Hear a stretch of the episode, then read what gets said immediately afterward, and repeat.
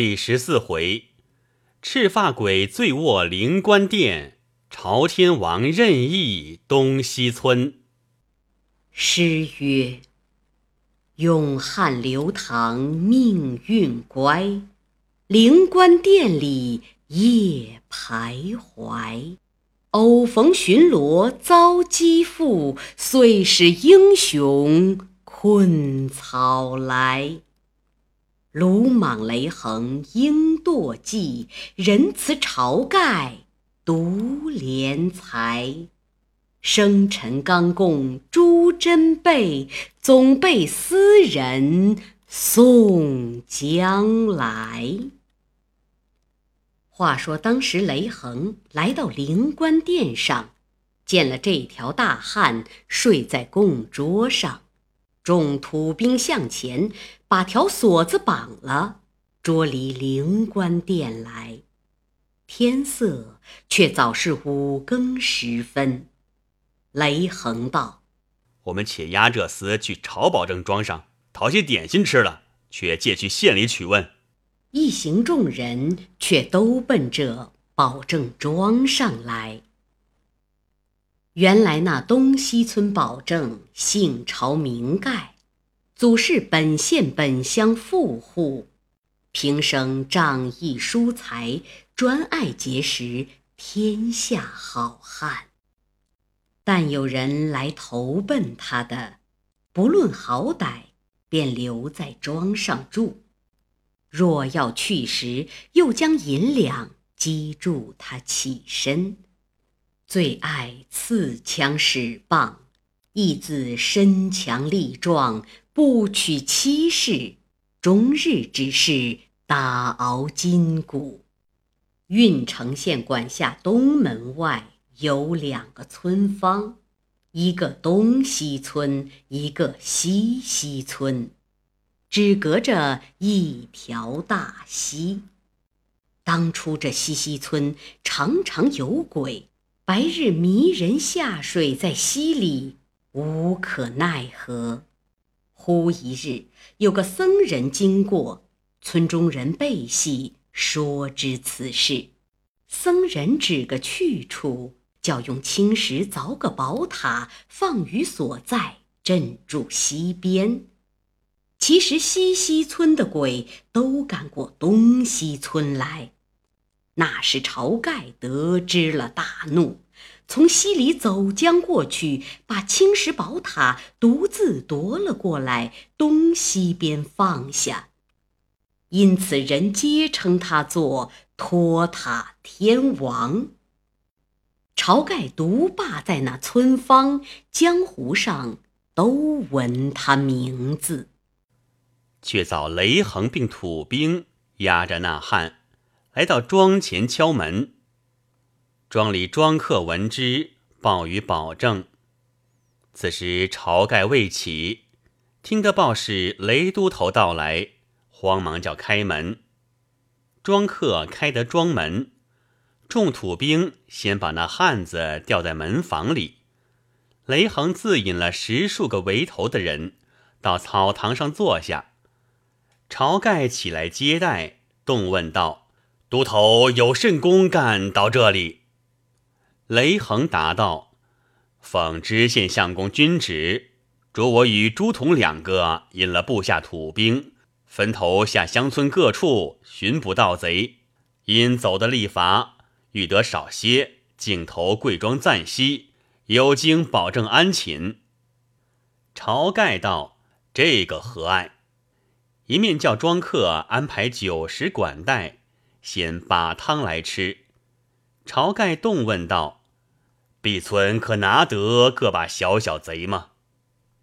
雷横道：“却才前面灵官殿上有个大汉睡着在那里，我看那厮不是良善君子，一定是醉了，就便嘱我们把锁子绑缚了。本待便借去县里见官，一者推早些，二者也要叫保证知道。”恐日后父母官问时，保证也不好答应。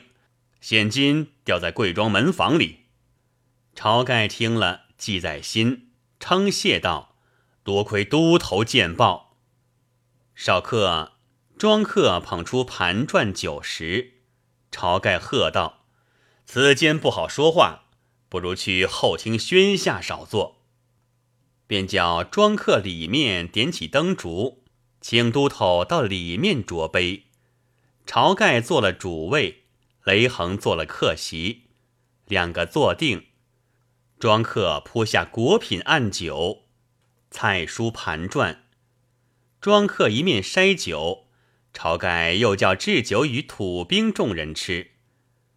庄客请众人都引去廊下客位里管待。大盘酒肉，只管叫众人吃。晁盖一头相待雷横吃酒，一面自肚里寻思：村中有甚小贼，吃他拿了，我且自去看是谁。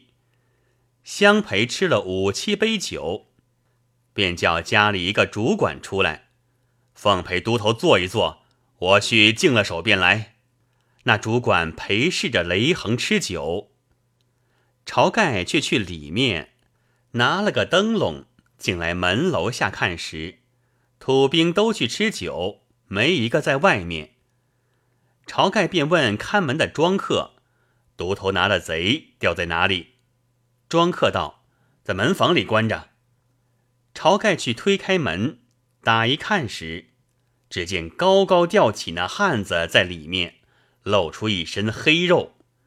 下面抓扎起两条黑黢黢毛腿，赤着一双脚。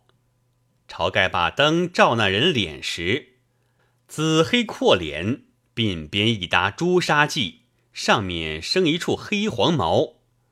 晁盖便问道：“汉子，你是哪里人？我村中不曾见有你。”那汉道：“小人是远乡客人，来这里投奔一个人。”却把我拿来做贼，我须有分辨处。晁盖道：“你来我这村中投奔谁？”那汉道：“我来这村里投奔一个好汉。”晁盖道：“这好汉叫做什么？”那汉道：“他唤作晁保正。”晁盖道：“你去寻他有甚勾当？”那汉道：“他是天下闻名的义士好汉。”如今我有一套富贵来与他说之，因此而来。晁盖道：“你且住，指我便是晁保正，却要我救你，你只认我做娘舅之亲。稍刻我送雷都头那人出来时，你便叫我做阿舅，我便认你做外甥。只说四五岁离了这里，今番来寻阿舅，因此不认的。”那汉道：“若得如此救护，深感厚恩，已是提携则个。”正是黑田一枕古祠中，被桌高悬草舍东。却是刘唐未应死，皆为晁盖有奇功。且说晁盖提了灯笼出自房来。仍旧把门拽上，即入后厅来见雷横，说道：“甚是慢客。”雷横道：“且是多多相扰，礼甚不当。”两个又吃了数杯酒，只见窗子外射入天光来。雷横道：“东方动了，小人告退，好去见画卯。”晁盖道。都头官身不敢久留，若再到毕村公干，千万来走一遭。雷横道：“却得再来拜望，不需保证吩咐，请保证免送。”晁盖道：“绝罢，也送到庄门口。”两个同走出来，那伙土兵众人都得了酒食，吃得饱了，各自拿了枪棒。便去门房里解了那汉，被剪缚着带出门外。晁盖见了，说道：“好条大汉！”雷横道：“这厮便是灵官庙里捉的贼。”说犹未了，只见那汉叫一声：“阿舅，救我则个！”晁盖假意看他一眼，喝问道：“误的这厮不是王小三吗？”那汉道：“我便是，阿舅救我。”众人吃了一惊。雷横便问晁盖道：“这人是谁？如何去认得保证？”晁盖道：“原来是我外甥王小三。这厮如何却在庙里歇？乃是家族的孩儿，从小在这里过活。四五岁时，随家姐夫和家姐上南京去住，一去了十数年。这厮十四五岁又来走了一遭，跟个本京客人来这里贩枣子。”向后再不曾见面，多听的人说这厮不成器，如何却在这里？小可本也认他不得，为他鬓边有这一沓朱砂记，因此隐隐认的。晁盖喝道：“小三儿，你如何不进来见我，却去村中做贼？”那汉叫道：“阿舅，我不曾做贼。”晁盖喝道：“你既不做贼。”如何拿你在这里？夺过土兵手里棍棒，劈头劈脸便打。雷横并众人劝道：“且不要打，听他说。”那汉道：“阿舅息怒，且听我说。自从十四五岁时来走了这遭，如今不是十年了。昨夜路上多吃了一杯酒，不敢来见阿舅，全去庙里睡得醒了，却来寻阿舅。”不想被他们不问事由将我拿了，却不曾做贼。晁盖拿起棍来又要打，口里骂道：“畜生！你却不进来见我，且在路上贪床这口黄汤，我家中没得与你吃，辱没杀人。”雷横劝道：“保证息怒，你令生本不曾做贼，我们见他偌大一条大汉，在庙里睡着蹊跷。”一且面生又不认得，因此设疑捉了他来这里。若早知是保证的令生，定不拿他。换土兵，快解了绑缚的锁子，放还保证。众土兵登时解了那汉。雷横道：“保证休怪，早知是令生，不至如此，甚是得罪。小人们回去。”晁盖道：“都头且住。”请入小庄，再有话说。雷横放了那汉，一齐再入草堂里来。晁盖取出十两花银，送与雷横道：“都头休闲轻微，望此笑留。”雷横道：“不当如此。”晁盖道：“若是不肯收受时，便是怪小人。”雷横道：“既是保证后意。”权且收受，改日却得报答。晁盖叫那汉拜谢了雷横，晁盖又取些银两赏了众土兵，再送出庄门外。雷横相别了，引着土兵自去。晁盖却同那汉到后轩下，取几件衣裳与他换了，取顶头巾与他戴了，便问那汉姓甚名谁。何处人士？那汉道：“小人姓刘，名唐，祖贯东路州人士。因这鬓边有这搭朱砂记，人都唤小人做赤发鬼。特地送一套富贵来与保证哥哥。昨夜晚了，因醉倒在庙里，不想被这厮们捉住，绑缚了来。正是有缘千里来相会，无缘对面不相逢。”今日幸得到此，哥哥坐定，受刘唐四拜。拜罢，晁盖道：“你且说送一套富贵与我，现在何处？”刘唐道：“小人自幼飘荡江湖，多走途路，专好结识好汉，往往多闻哥哥大名，不期有缘得遇。曾见山东、河北做私商的，多曾来投奔哥哥。”因此，刘唐敢说这话，这里别无外人，方可倾心吐胆对哥哥说。晁盖道：“这里都是我心腹人，但说不妨。”刘唐道：“小弟打听得北京大名府梁中书收买十万贯金珠宝贝、玩器等物，送上东京，与他丈人蔡太师庆生辰。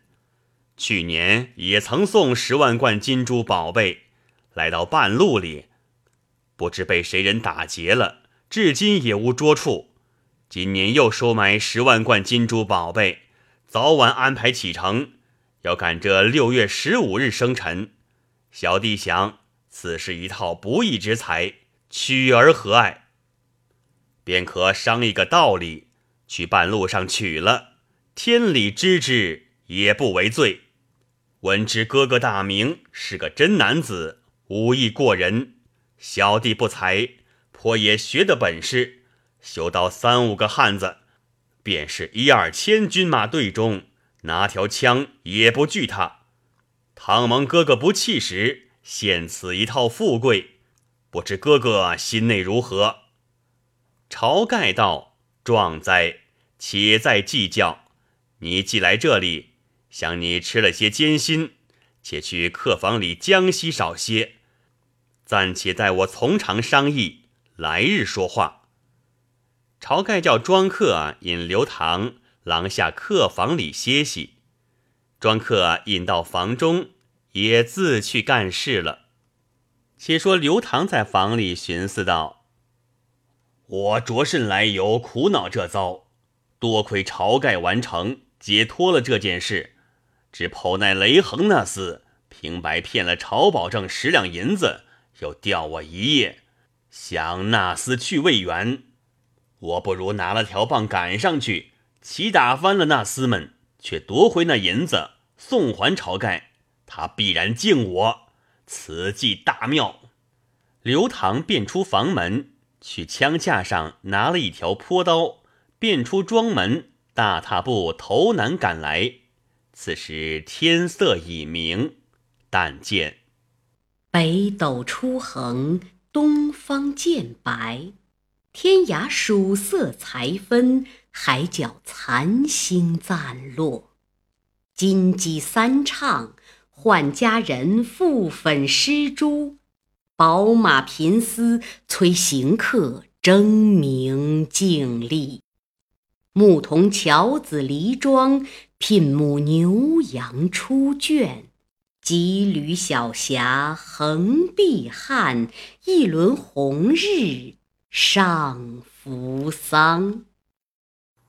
这赤发鬼刘唐挺着坡刀，赶了五六里路，却早望见雷横引着土兵，慢慢的行将去。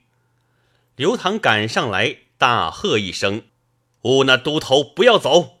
雷横吃了一惊，回过头来，见是刘唐拈着坡刀赶来。雷横慌忙去土兵手里夺条坡刀，拿着喝道：“你那厮赶将来做什么？”刘唐道：“你小事的，留下那十两银子还了我，我便饶了你。”雷横道：“是你阿舅送我的，干你甚事？我若不看你阿舅面上。”直结果了你这厮性命，产地问我取银子。刘唐道：“我须不是贼，你却把我吊了一夜，又骗我阿舅十两银子，是会的，将来还我。佛眼相看，你若不还，我叫你墓前流血。”雷横大怒，指着刘唐大骂道：“入门拜户的谎贼，怎敢无礼？”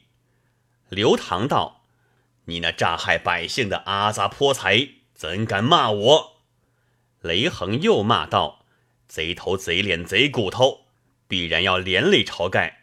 你这等贼心贼肝，我行须使不得。”刘唐大怒道：“我来和你见个输赢！”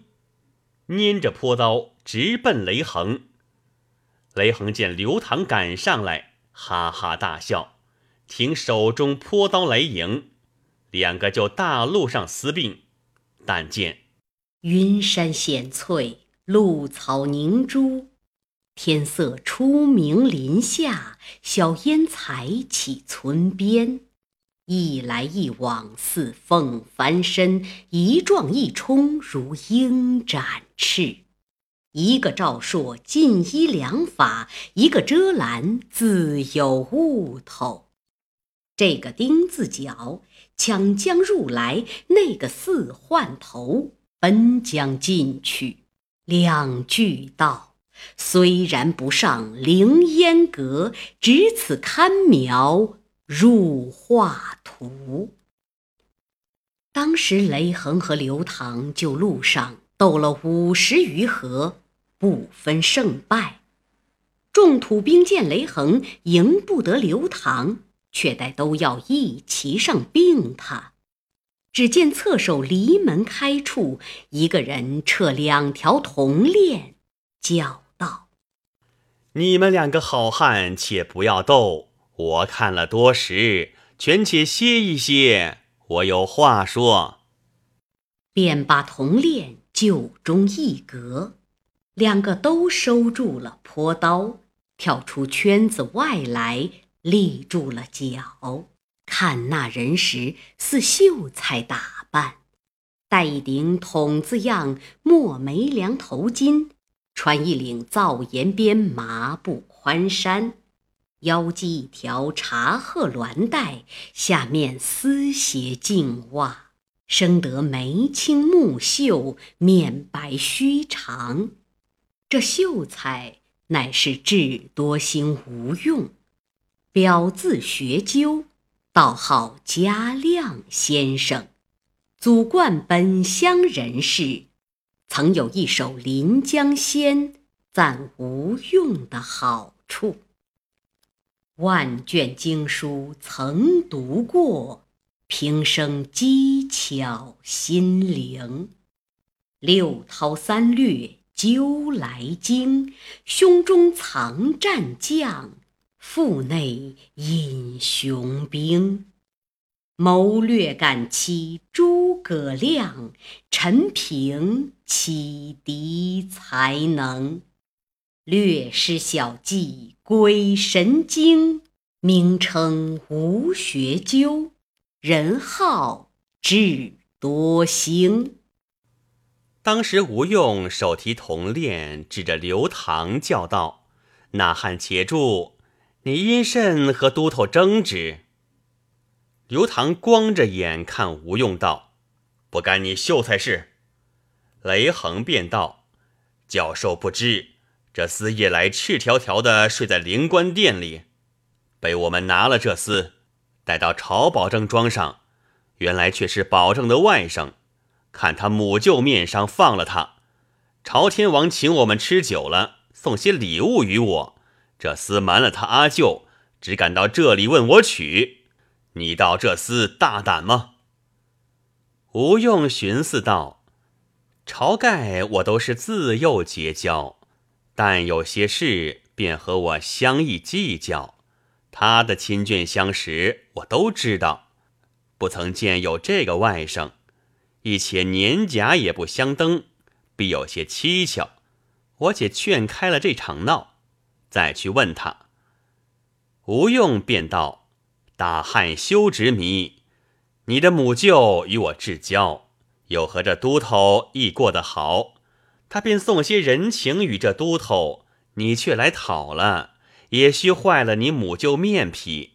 且看小生面，我自与你母舅说。”刘唐道：“秀才，你不醒的这个，不是我阿舅甘心与他，他榨取了我阿舅的银两，若是不还我，誓不回去。”雷横道：“只除是保证自来取，便还他，却不还你。”刘唐道：“你冤屈人做贼，诈了银子，怎的不还？”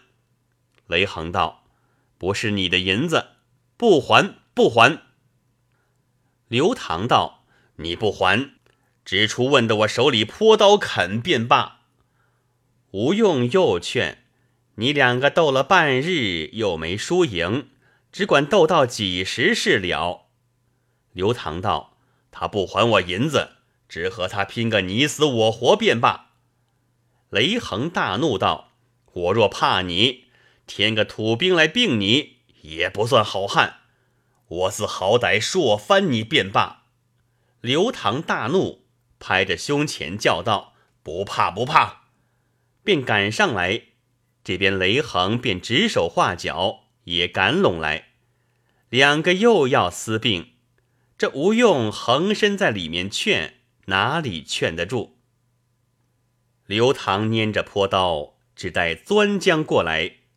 雷横口里千贼万贼骂，挺起坡刀，正待要斗，只见众土兵指着，保证来了。刘唐回身看时，只见晁盖披着衣裳，前襟摊开，从大路上赶来，大喝道：“畜生不得无礼！”那吴用大笑道。须是保证自来，方才劝得这场闹。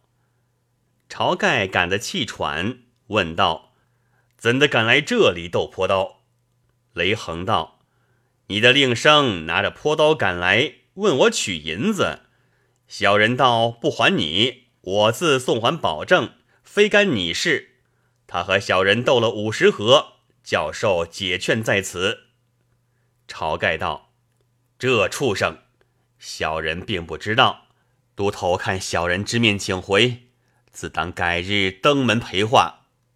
雷横道：“小人也知那厮胡为，不与他一般见识，又劳保证远出，作别自去，不在话下。”且说吴用对晁盖说道：“不是保证自来，几乎做出一场大事。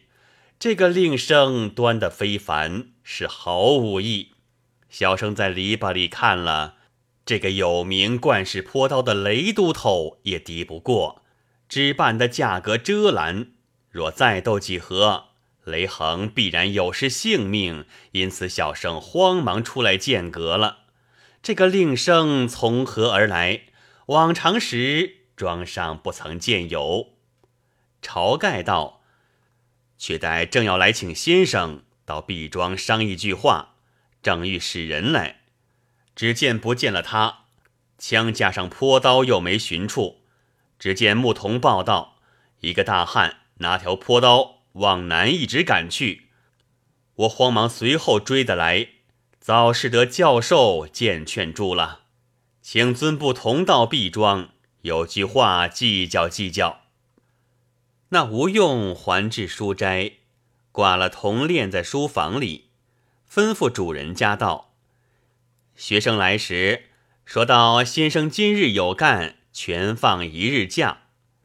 夜上书斋门将锁锁了，一同晁盖、刘唐，直到晁盖庄上。晁盖竟邀入后堂深处，分宾而坐。吴用问道：‘保证，此人是谁？’”晁盖道：“江湖上好汉，此人姓刘名唐，是东路州人士。因有一套富贵，特来投奔我。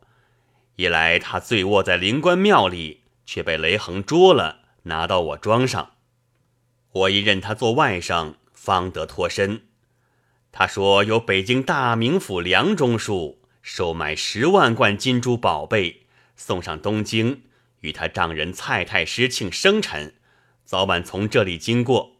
此等不义之财，取之何爱？他来的意正应我一梦。我昨夜梦见北斗七星直坠在我屋脊上，斗柄上另有一颗小星化到白光去了。我想星照本家，安得不利？今早正要求请教授商议。不想又是这一套，此一件事若何？吴用笑道：“小生见刘兄赶得来蹊跷，也猜个七八分了。此一事却好，只是一件，人多做不得，人少又做不得。宅上空有许多庄客，一个也用不得。如今只有保证刘兄、小生三人。”这件事如何团弄？便是保证与兄十分了得，也担负不下这段事，须得七八个好汉方可，多也无用。晁盖道：“莫非要应梦之星数？”吴用便道：“兄长这一梦不凡，也非同小可。莫非北地上再有扶助的人来？”吴用寻思了半晌，眉头一纵，计上心来说道：“有了，有了。”晁盖道：“先生既有心腹好汉，可以便去请来，成就这件事。”吴用不慌不忙，叠两个指头，言无数句，话不一席，有分教。芦花丛里颇战船，却似搭渔船。